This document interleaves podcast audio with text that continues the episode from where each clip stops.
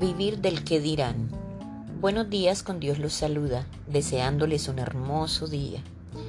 Qué grado de madurez tan grande el de aquellas personas que no permiten influencias negativas en su forma de vivir y de actuar. Es sabido por todos que medio mundo se come al otro medio por las críticas, la envidia, la maledicencia. Pero qué tan fuerte es aquel que no permite que estas cosas influyan en sus actitudes y decisiones. No podemos estar supeditados al que dirán de nosotros, de nuestra forma de pensar, de actuar y de vivir. Tenemos que tomar el toro por los cuernos y seguir adelante. A palabras necias, oídos sordos. Es un refrán popular y todo aquel que dedique su valioso tiempo en criticar a los demás no pasa de ser un necio. No podemos darle gusto a todo el mundo, así que si no les gusta como somos, que se aguanten.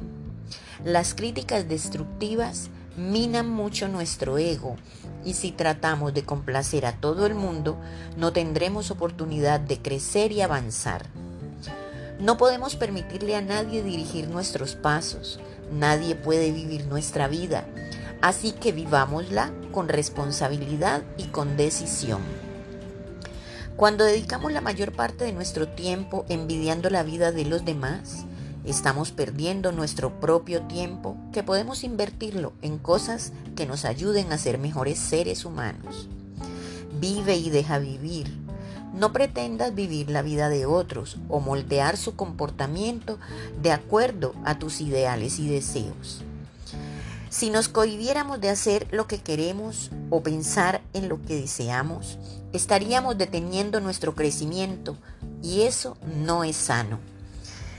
Si tú eres responsable de tus actos, no tienes por qué darle gusto a los demás. No te preocupes por lo que otros digan de ti. Sigue caminando y creciendo y no te detengas a pensar ni por un segundo en quien te critica. Aquellos que viven más pendientes de la vida de los demás es porque no saben qué hacer con la suya. Y es triste enfocar nuestros pensamientos y esfuerzos y no darle un mejor uso a nuestro tiempo y a nuestra vida.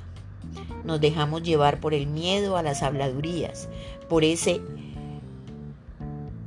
¿Qué dirán? Ese qué dirán de quienes no les debemos nada y nada nos darán. Y que veas llegar lejos, lo más lejos que puedas, todos tus anhelos, tus impulsos, tus decisiones. Que el Señor los bendiga enormemente. Les desea su amiga Saide Naufal y reflexionemos en esto.